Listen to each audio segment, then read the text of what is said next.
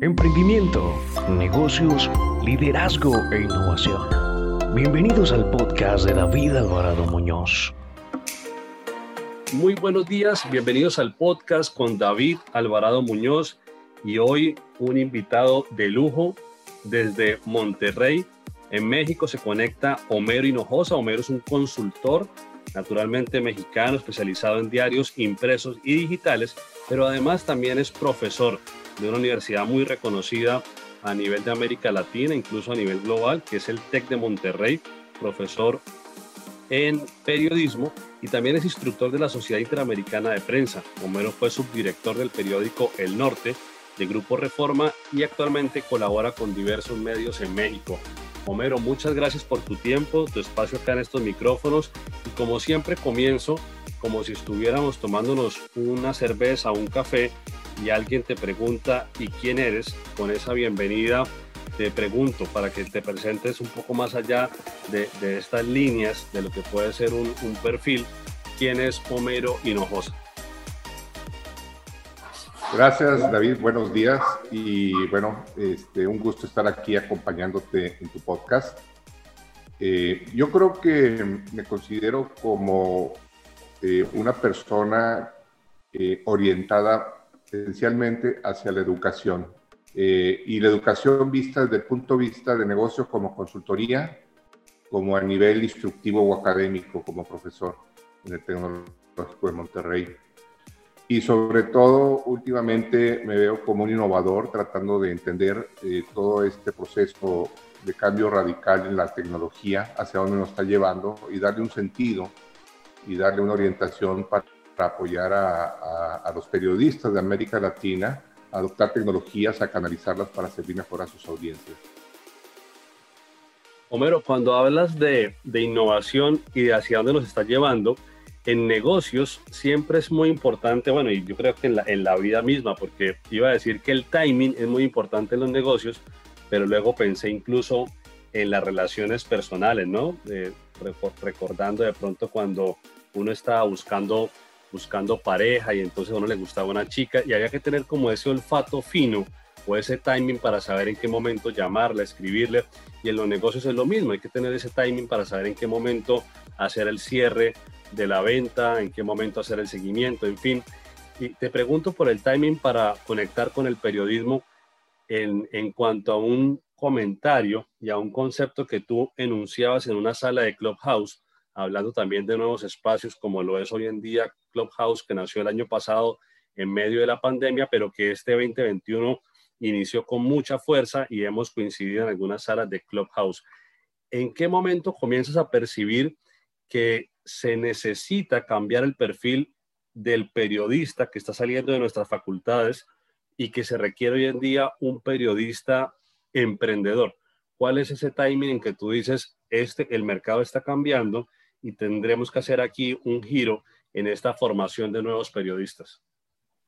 Yo creo que empieza en el momento en que los medios como empresa empiezan a contratar menos personal y empiezan a subcontratar más a freelancers o colaboradores.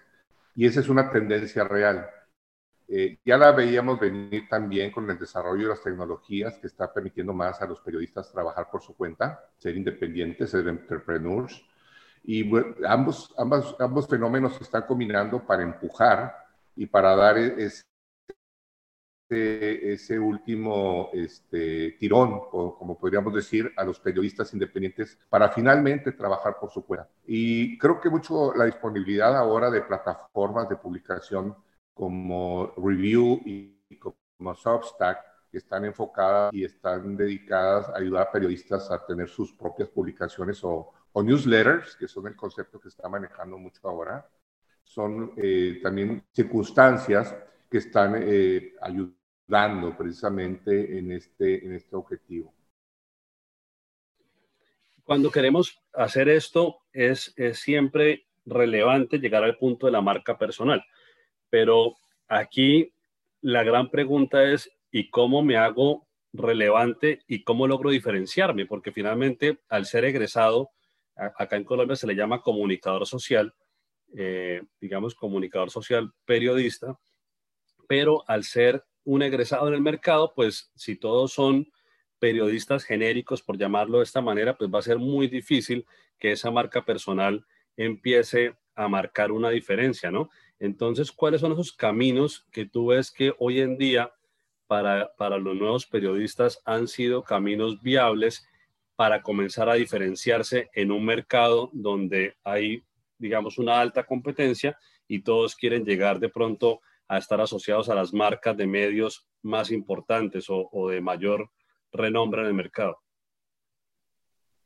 Eh, has tocado un punto clave, David, marca personal. Yo creo que eso no puede estar divorciado de, de una formación que debe tener un, periodista, ¿no? Y creo que la marca personal eh, te va a dar un rango de acción mucho más competitivo. ¿Qué hablamos o, qué, o con qué nos referimos a marca personal? significa una serie de, decisiones, ¿verdad?, que tienes que tomar, de, estrategias que debes seguir para que la gente te conozca, para que tengas visibilidad. Pero no solamente que te conozca y, que estés a la vista, sino también muy importante que te crean. Aquí el factor credibilidad es muy, muy relevante. Entonces, tienes que hacer una especie como de construcción de una serie de, de aptitudes, de destrezas, para poder demostrar que tienes esa marca personal como periodista. ¿Cuáles son esas destrezas? Pues escritura impecable, debes dominar diferentes tecnologías, ser capaz de, de, de, hacer algo en video, de hacer algo a nivel de infografía y de hacer algo a nivel de fotografía, por decir algo. Debes de tener un dominio excelente también de comunicaciones verbales y no verbales. Es decir, todo eso que nos enseñan a veces en las escuelas de comunicación, eh, debes tú tener capacidad de potenciarlas. De tal manera vas a ir construyendo eh, una serie de, de, habilidades que, que, el, mercado va a ver atractivos y finalmente te van a ayudar este, a ser competitivo. Y en ese camino de la marca personal para irse conectando con las marcas de medios, ¿cómo están jugando hoy en día las colaboraciones? ¿Cuál debería ser como ese, ese mindset tanto del periodista que quiere conectarse con una marca importante de un medio, como también de los que están a la cabeza de la dirección de los medios de comunicación para conectarse con buenos periodistas, porque aquí tenemos, mi, formación, Homero, es economista, y a mí me gusta mucho el tema de, pues, del mercado, entendiéndolo como oferta y demanda, ¿no? Entonces tenemos por un lado la oferta, que son periodistas que están en el mercado queriendo llevarle valor a los medios y por otro lado tenemos la demanda, que son estas casas de medios que quieren tener un, buen talento, que serían estos periodistas. Ese como, como un mercado, porque tendríamos otro mercado, que es el mercado ya de los medios de cara a las audiencias o a los que están consumiendo el contenido. Pero ¿cuál debería ser como ese mindset desde la oferta y desde la, desde la demanda, entendiendo la oferta como los periodistas que están queriendo llevar sus contenidos y la demanda como las casas de medios que quieren conectarse con esos buenos talentos? Eh, excelente pregunta. Yo creo que mucho está en parte en suerte, en que los dos coincidan, yo busco esto y yo te ofrezco esto, y parte también es eh, preparación, es decir, tener tú ya los elementos para cuando el medio necesite un periodista que hable, por decir algo, de una nueva plataforma como Clubhouse, ¿sí? Y buscas en el mercado, ¿verdad? ¿Quién me puede hacer una historia Clubhouse? Entonces tú debes de tener la exposición a través de las redes sociales y a través de plataformas este, de, digamos, de exposición de freelancers, donde eh, hablan de tus atributos para que el medio pueda encontrarte y pueda contratarte, ¿no? Yo creo que eso es muy, muy, muy importante. Y del lado tuyo, como, como emprendedor, como, como freelance competitivo, creo que debes eh, tener diferentes canales de, exposición. Eh, con esto me refiero, pues, definitivamente tener mucha presencia en redes sociales, eh, tratar de participar en conferencias, en eventos. Al principio quizá no te van a pagar, pero es una manera de tener una visibilidad. ¿sí? La marca no se construye a los seis meses saliendo de la, de la escuela, saliendo de la universidad.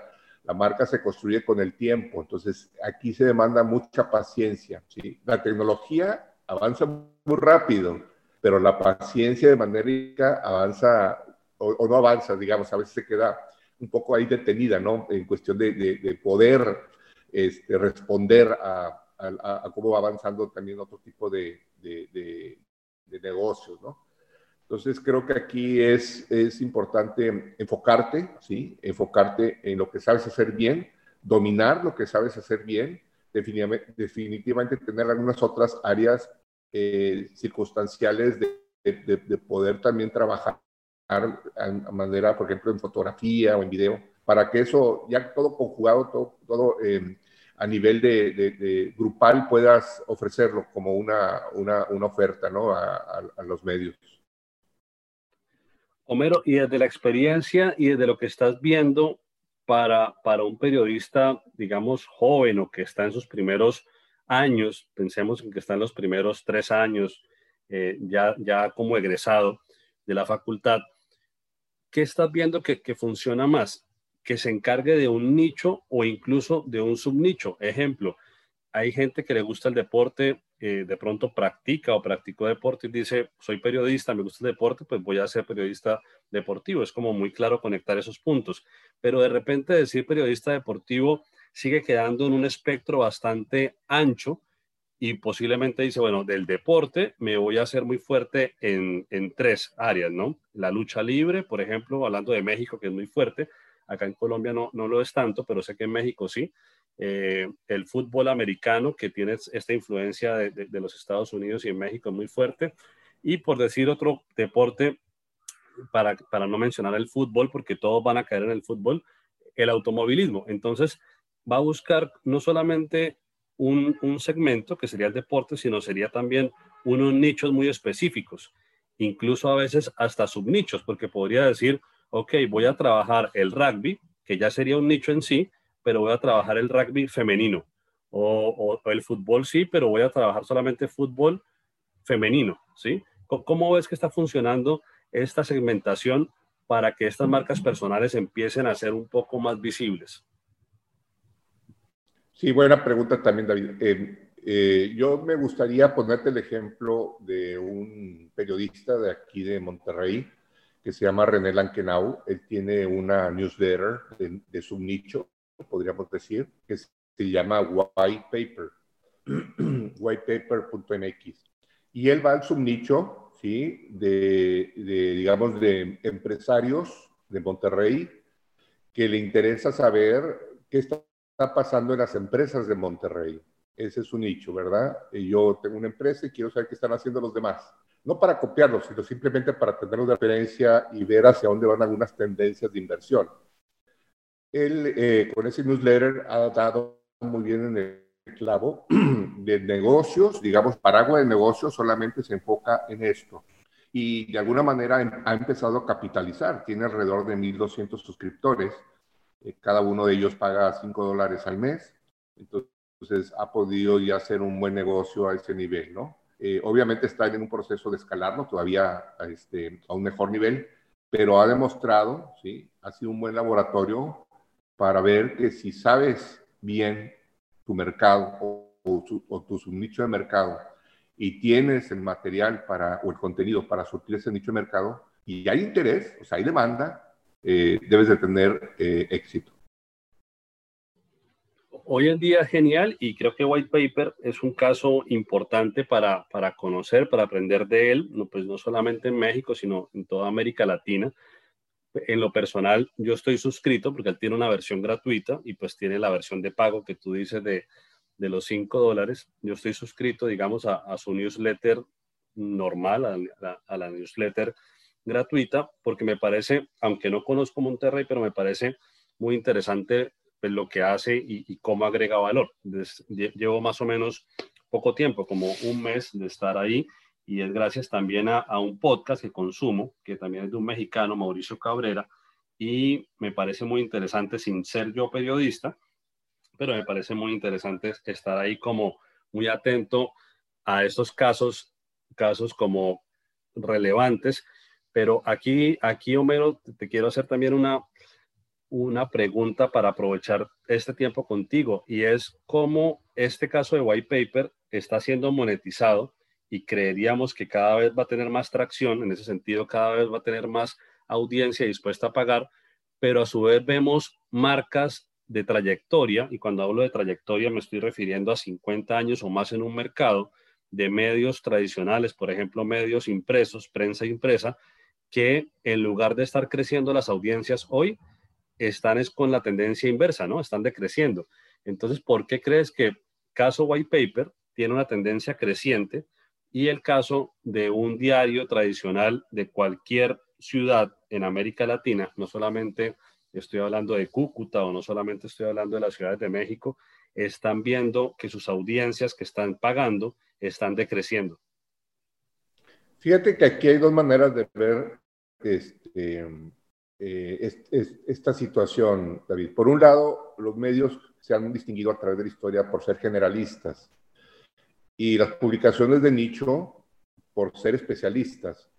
Eh, yo creo que esa tendencia se mantiene y los especialistas, gracias a la nueva tecnología, están por fin logrando mayor monetización, mientras que los generalistas, por las condiciones de producción, eh, han tenido una desventaja.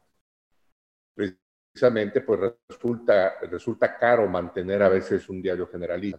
Sin embargo, veo a varios generalistas eh, cada vez entrando más a, a, lo especialista, como es el caso del debate, debate.com.mx acá en México, que todavía en enero conté 33 verticales. Los verticales son mini portales este, especialistas y así vemos que de repente tocan un deporte muy específico, como tú lo mencionabas hace rato de nicho, que es el béisbol, y tienen un vertical que se llama el BAT, y tienen otro vertical que se dedica solamente a la música y a los millennials.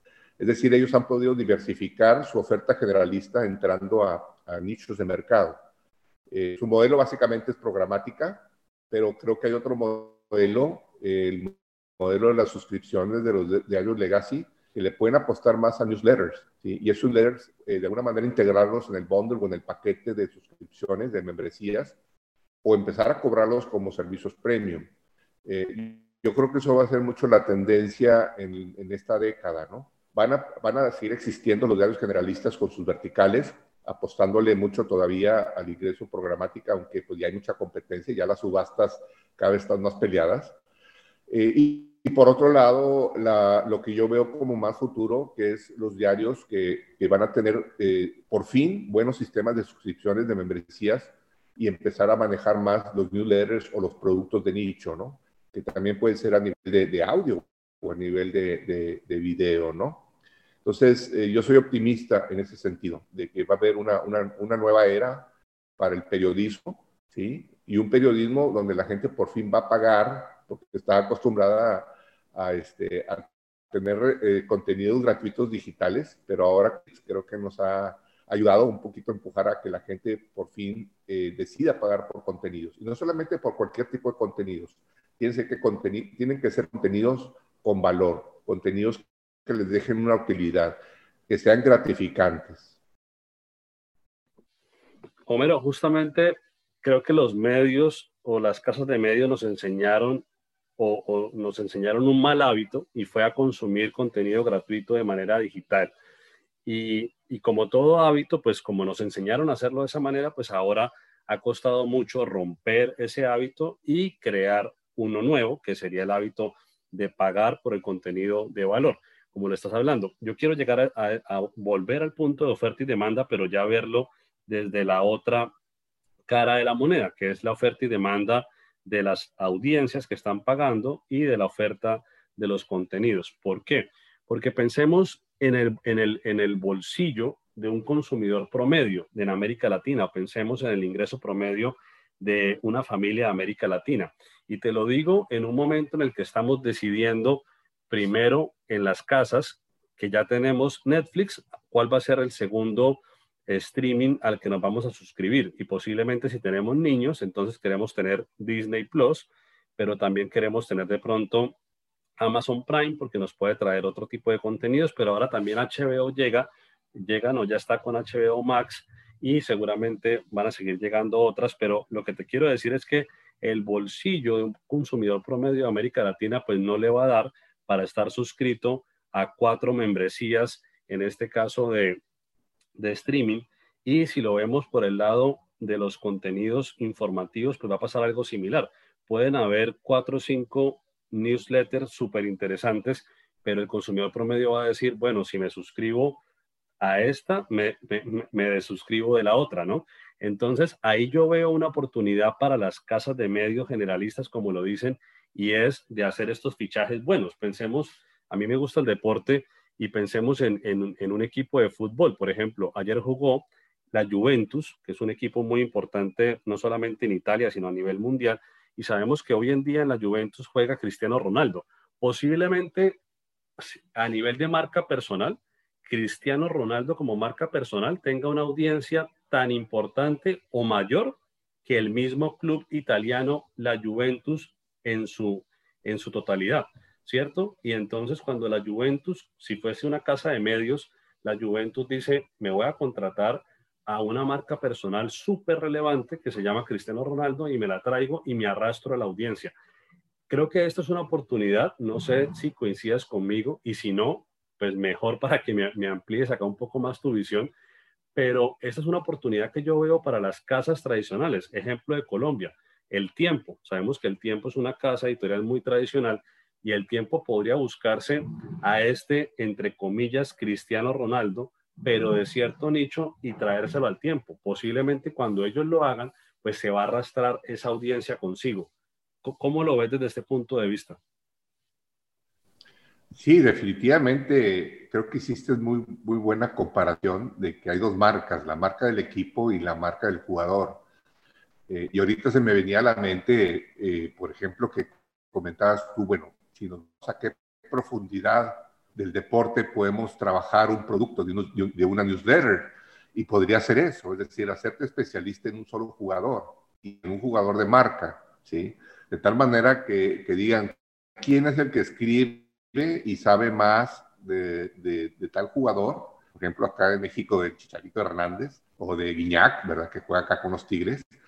Eh, pues nada más David, ¿verdad? Y me suscribo a David, ¿verdad? Al newsletter porque sé que voy a encontrar ahí información no solamente de exclusiva, sino a lo mejor de primicia, porque como periodista te vas a, convertir en autoridad, ¿sí? Y de alguna manera este, va a haber muchas fuentes que te van a, a buscar por eso, ¿no? Entonces, yo creo que en ese sentido, eh, no solamente los medios deben apostar a este tipo de productos de marca personal, también tú como periodista emprendedor debes anticiparte, ¿no? Tú que tienes quizá un poquito más de flexibilidad y, no tienes que pasar por una burocracia que a veces es la que agobia a los medios legacy y, les impide tomar decisiones rápidas, ¿no? Porque ese es otro problema. Las, las, eh, eh, hay la tecnología en, los grandes medios pero la gente está retrasada en cuestión de, habilidad para aprovechar esos medios y para ser más innovadores, ¿no? Yo me he topado con muchos clientes en ese sentido, ¿no? Muy buenas tecnologías, pero poco innovadores a nivel de gestión. Entonces, ahí tienes tu ventaja tú como periodista emprendedor. ¿Por qué? Porque tú eres el que toma las decisiones, no tienes que andar consultando a un consejo directivo para que decidas si va a rodar o no a, a, tener un newsletter en el, en el tiempo o en el espectador, ¿no? Así es. Mira, y en lo que tiene que ver, en este caso, con las audiencias, tú mencionabas algo importante que es el tema de la paciencia, ¿no? Porque todos arrancamos, digamos, con la audiencia del círculo de influencia, la familia, los amigos, el vecino, pero pues claramente con esta audiencia no, no se va a lograr una monetización.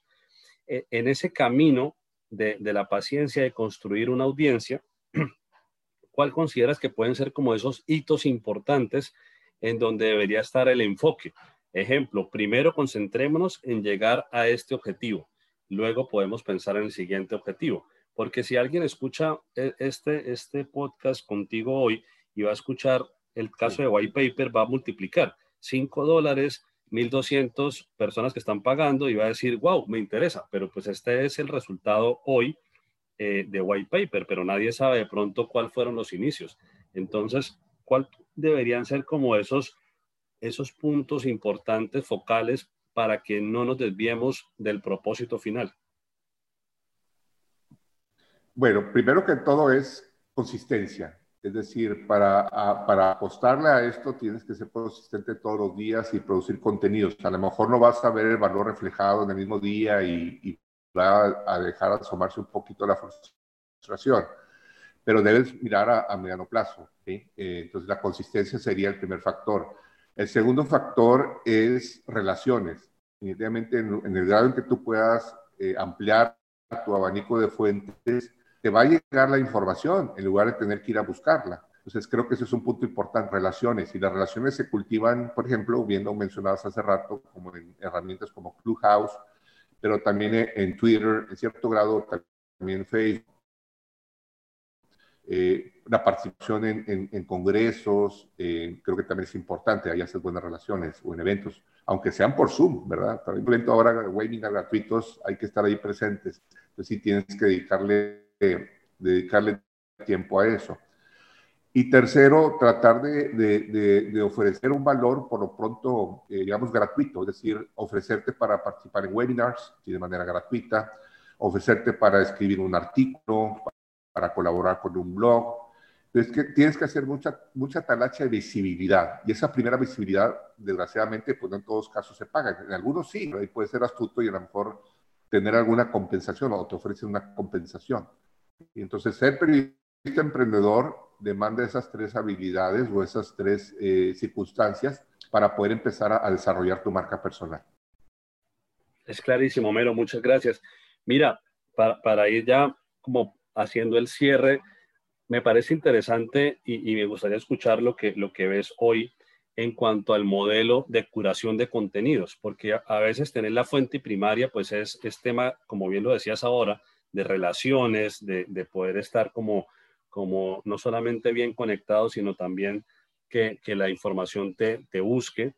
Y puede ser mucho más sencillo curar contenidos, más aún cuando tenemos un mar de contenidos en Internet y el consumidor final, pues de pronto, aún siendo gratuito el contenido, mm, no quiere perder tiempo y, se, se, dispersa mucho porque no sabe eh, cómo optimizar ese recurso tan valioso que es el recurso del tiempo, de la agenda personal y dice, hombre, si esta persona me está curando el contenido, pues me ahorra mucho tiempo y lo voy a consumir. Entonces, ¿cómo estás viendo el modelo de la curación de contenidos de cara a la monetización? Este, eh, creo que tu pregunta es muy oportuna. Eh, quiero volver al, al, ejemplo de White Paper. White Paper eh, hace dos tipos de entrega. Una entrega de curación de contenido, como bien lo señalas, es decir, hace un sondeo eh, René, de las principales noticias a nivel global que le puedan interesar a, sus, a su audiencia y las cura, y las resume. Les da a veces hasta un poquito de, enfoque para saber hacia dónde va algo, la tendencia, ¿no? Eh, entonces le hace una entrega combinada de noticias curadas, con noticias trabajadas por él, es decir, noticias más eh, que entran en el campo de la exclusividad, y en algunos casos de la primicia. Cuando hablamos de exclusividad son notas que solamente tengo yo, ¿verdad? Y que no urge sacarlas. Cuando hablamos de primicia son notas que tengo yo y que ya necesito sacarlas antes que alguien se adelante. Entonces la curación de contenido es una parte complementaria, importante. Y no solamente a nivel de emprendedores con newsletter, yo creo que los medios también deberían hacer muchas, mucha curación de contenidos, eh, eh, pensando mucho en el giro de audiencias o el tipo de audiencia al que están dirigidos. Los periodistas definitivamente hoy en las universidades tienen que aprender a curar contenidos, tienen que aprender a ser selectivos, tienen que aprender a jerarquizar noticias, tienen que aprender a discernir entre lo que tiene valor y lo que es, digamos, un commodity o puede ser una información de tipo general. Y una vez que ya logras separar, ¿verdad? lo que decimos la sustancia de la masa, o sea, lo, que realmente es, es, consumible o puede tener mayor efecto, es donde empiezas tú ya a trabajar análisis, empiezas a trabajar escenarios, empiezas a hacer un poquito de periodismo de, anticipación o, de, o de pronóstico y mucho apoyado también por nuevas tecnologías que te ayudan a trabajar en eso sobre el manejo de datos. Homero, mira, hoy en día estamos viendo un modelo interesante de marcas como medios, empresas o marcas que están en ciertos renglones de la economía, pero que no son medios y se están convirtiendo en medios, ya sea porque están comprando un medio o porque están desarrollando internamente su producción de contenidos como si fuesen un medio. Y mi, mi pregunta tiene que ver más a los medios, que ya siendo medios, ¿por qué tengo esta idea? Y es como mi percepción, ¿por qué no han visto ese valor en el marketing? ¿Cuál ha sido como esa riña que, que los ha tenido alejados y de pronto únicamente han visto la oportunidad de la pauta, la pauta publicitaria, pero no han visto ese valor en la creación de contenidos hacia el branding. ¿Qué, es lo que está pasando ahí? Bien, David, creo que aquí tocas un tema también clave que, digamos, podría ser eh, a nivel de parentesco o a nivel de, acercamiento a lo que es el periodismo, que es el marketing de contenidos. ¿sí? Eh, y es algo que, está también ahora eh, creciendo mucho, marketing de contenido, es decir, el manejo que hago contenidos de valor a nivel empresarial, a nivel institución. En, este sentido, eh, eh, mi maestro, ¿verdad?, de, de, de, marketing de contenidos, Fernando Bastida, habla mucho de este concepto de, de los, este, de los medios, ¿sí? Eh, o más bien de las empresas, ¿sí? con el perfil de medios, es decir, cada vez adquiriendo más medios, este, para poder tener una conexión mucho más cercana con sus audiencias, más allá de ofrecerles un... Y yo creo que se debe mucho, al, menos en América Latina, yo creo que es un concepto demasiado nuevo, ¿sí? aunque el marketing de contenidos ya tiene rondando por aquí algunos años, desde principios de, de la segunda década, y por el 2010, 2011 empezó a tener auge. Eh, sin embargo, en América Latina eh, todavía no logra, a pesar de que tenemos muy buena comunicación con el mundo y demás, las empresas todavía no logran comprar este concepto de marketing de contenidos, mucho menos de verse como medios, ¿verdad? Como medios de contenido. Eh, yo creo que en esta década sí va a ser ya el impulso final y creemos que va a ser mucho también porque precisamente tocamos un punto ¿no? La, publicidad quizá eh, ya no resulta a veces tan, viable y hay que buscar otras fuentes para atraer y para retener esas audiencias. Homero, muchísimas gracias por tu tiempo. Ya para cerrar, siempre me gusta eh, preguntar que cuál fue justamente esa pregunta que no hice, pero que a ti como, como invitado a este podcast, pues la estabas esperando o te hubiese gustado que, que yo hubiese formulado. Y a su vez, esta pregunta sirve pues para cerrar este gran contenido que nos ha regalado. Entonces, quiero pues no solamente agradecerte, sino invitar a las personas que nos escuchan a conectar con Homero. Twitter es como la, la red que yo más uso y en la que he conectado contigo. Eh, te encuentran como arroba Homero, raya al piso, hinojosa, muy sencillo. Y Además de esto, pues, ¿cuál fue esa pregunta que no te hice, Homero? Muy bien, David. Eh, yo creo que una pregunta natural para capitular sería, ¿cómo veo el futuro del periodismo emprendedor? Que es uno de los temas que nos ocupó esta mañana. Y yo lo veo, eh, yo veo este futuro eh, ya presente, es decir, ahora es el momento para ser periodismo emprendedor es algo que yo impulso mucho eh, con mis alumnos acá en el Tecnológico de Monterrey. Vemos, por ejemplo, periodismo digital como materia, pero yo le enfoco a periodismo digital emprendedor. Y desde el primer día de clases estamos viendo oportunidades, eh, tendencias, caminos, para que ellos tengan esa opción. ¿sí? Muchos de ellos quieren trabajar en medios, como muchos de los que nos están escuchando, pues les gustaría tener algo estable pero esos tiempos de la estabilidad, yo creo que eh, de alguna manera eh, ya no van a ser como fueron en, en, décadas pasadas, por las circunstancias que comentábamos al principio, que los medios ya no le apuestan tanto a mantener plantas de personal, prefieren trabajar con indirectos. Entonces el futuro es muy optimista, eh, ciertamente va a haber competencia, pero en el grado que tú todos los días te levantes y digas, ¿cómo puedo ser hoy mejor? y cómo me puedo diferenciar de los demás, van a ser los, este, los elementos que siempre te van a impulsar y motivar para este, tener un, un mejor, eh, un mejor proyecto personal a nivel de periodismo emprendedor. Homero, pues muchas gracias. Una curiosidad final respecto a lo último que acabas de, compartirnos.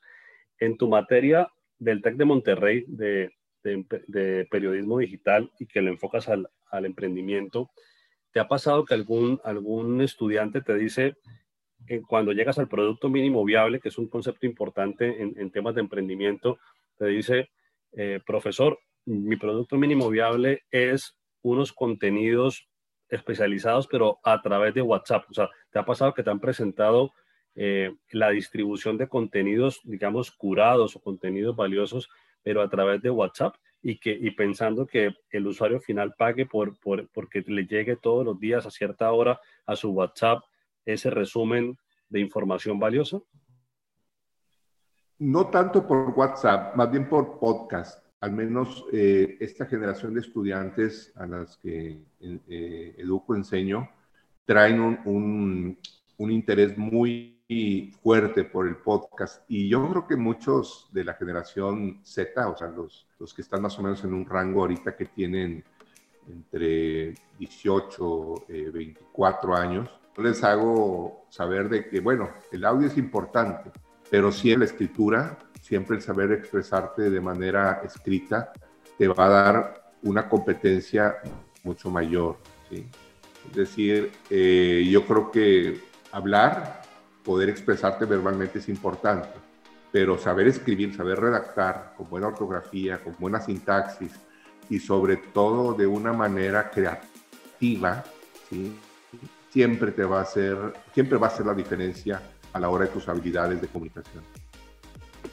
Homero, muchísimas gracias desde la ciudad de Cúcuta. Te envío un fuerte abrazo hasta Monterrey, donde te encuentras. Muy amable por compartir estos contenidos pues, con, con el espacio del podcast y seguiremos encontrándonos en Clubhouse.